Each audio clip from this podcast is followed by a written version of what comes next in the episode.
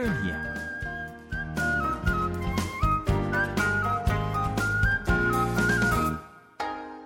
Ausflugstipps für Korea mit Jan Dirks.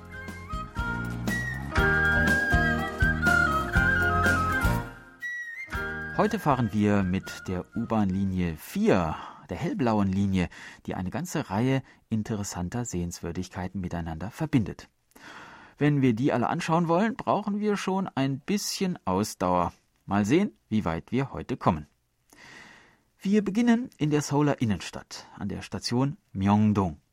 Myeongdong ist nicht nur eines der beliebtesten Shoppingviertel Seouls mit den Kaufhäusern Lotte, Shinsegae und Miljore und allerlei Modegeschäften, sondern auch ein Ort, an dem sich noch Spuren von Koreas Aufbruch in die Moderne finden. Beispielsweise im Myeongdong Arts Theater. Es befindet sich im Gebäude des ehemaligen Nationaltheaters Myeongdong das ab 1934 ein wichtiger Teil der modernen Kunst Koreas war und damals westliche Theaterstücke und auch Filme aufführte. Das Nationaltheater wurde im Jahre 1975 geschlossen. Im Juni 2009 nach dreijährigen Renovierungsarbeiten jedoch als Myeongdong Arts Theater wieder eröffnet. Hier werden vor allem moderne und klassische westliche Stücke aufgeführt. Wer Ibsens Per Günd schon immer mal auf Koreanisch sehen wollte, wäre hier genau richtig. Oben auf dem Hügel steht die katholische Kathedrale Myeongdong. Im Jahre 1898 im neogotischen Stil errichtet. Der Turm ist 45 Meter hoch und macht das Gebäude inmitten des Hochhausmeeres zu einem besonderen Blickfang. Das Kirchengebäude ist aus roten Backsteinen gebaut, deren Farbe und Form jeweils ein bisschen unterschiedlich sind. Vorbei an der Christusstatue gelangt man durch das Hauptportal ins Innere der Kathedrale mit ihren mächtigen Säulen, kunstvoll gearbeiteten Glasfenstern und einem prächtigen Altar. Wenn man sich umdreht, sieht man die Orgel auf der Empore.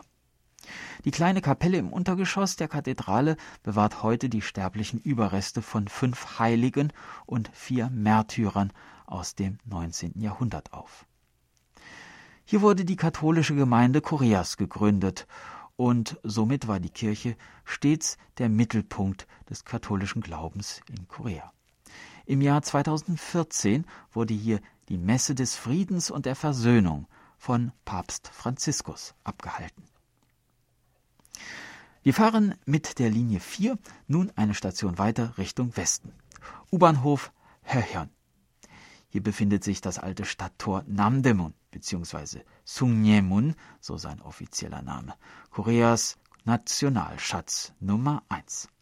1385 errichtet, 1447 umgebaut, während des Koreakrieges schwer beschädigt, 1962 restauriert, 2008 bei einem Brand verwüstet, dann originalgetreu wieder aufgebaut und 2013 neu eingeweiht.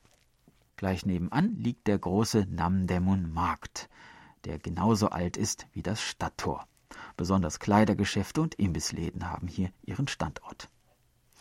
Auch der Solar Hauptbahnhof ist nicht weit über die 2017 auf einer alten Hochstraße neu eingerichtete Fußgängerpassage Solo ist man in wenigen Minuten da. Wenn man die alte Bahnhofshalle sieht, ein Backsteingebäude aus dem Jahr 1925, wie es auch am Bahnhof von, sagen wir, Alfeld an der Leine stehen könnte, kann man sich kaum vorstellen, dass man sich am Hauptbahnhof einer 20 Millionen Metropole befindet. Wenn man dann den inzwischen entstandenen großen Neubau sieht, der sich gleich nebenan befindet und einer Flughafenhalle gleicht, fällt es einem dann aber doch wieder ein. Im Altbau finden unter dem Label Kulturbahnhof regelmäßig Ausstellungen statt. In ein paar Jahren wird es rund um den Bahnhof vielleicht schon wieder ganz anders aussehen, denn es wird diskutiert, alle Gleise unter die Erde zu verlegen und darüber Shopping- und Kulturmalls entstehen zu lassen. Fahren wir noch ein Stückchen weiter mit der Linie 4. Vom Hauptbahnhof bis zur Station Samgakji sind es zwei Stationen. Hier liegt das Kriegsmuseum, im Jahre 1994 eröffnet, um den patriotischen Märtyrern des Koreakrieges zu gedenken. Es ist in verschiedene Ausstellungshallen aufgeteilt, wie zum Beispiel eine Halle zur Kriegsgeschichte und zu Waffen. Es bietet außerdem viele verschiedene Erlebnisprogramme und Events für Besucher jeden Alters. Über 33.000 Objekte sind hier ausgestellt. Eine Statue, die einen süd- und einen nordkoreanischen Soldaten in Umarmung zeigt, sowie der Uhrenturm des Friedens spiegeln die Absicht des Kriegsmuseums wider wobei die martialische Komponente allerdings doch überwiegt.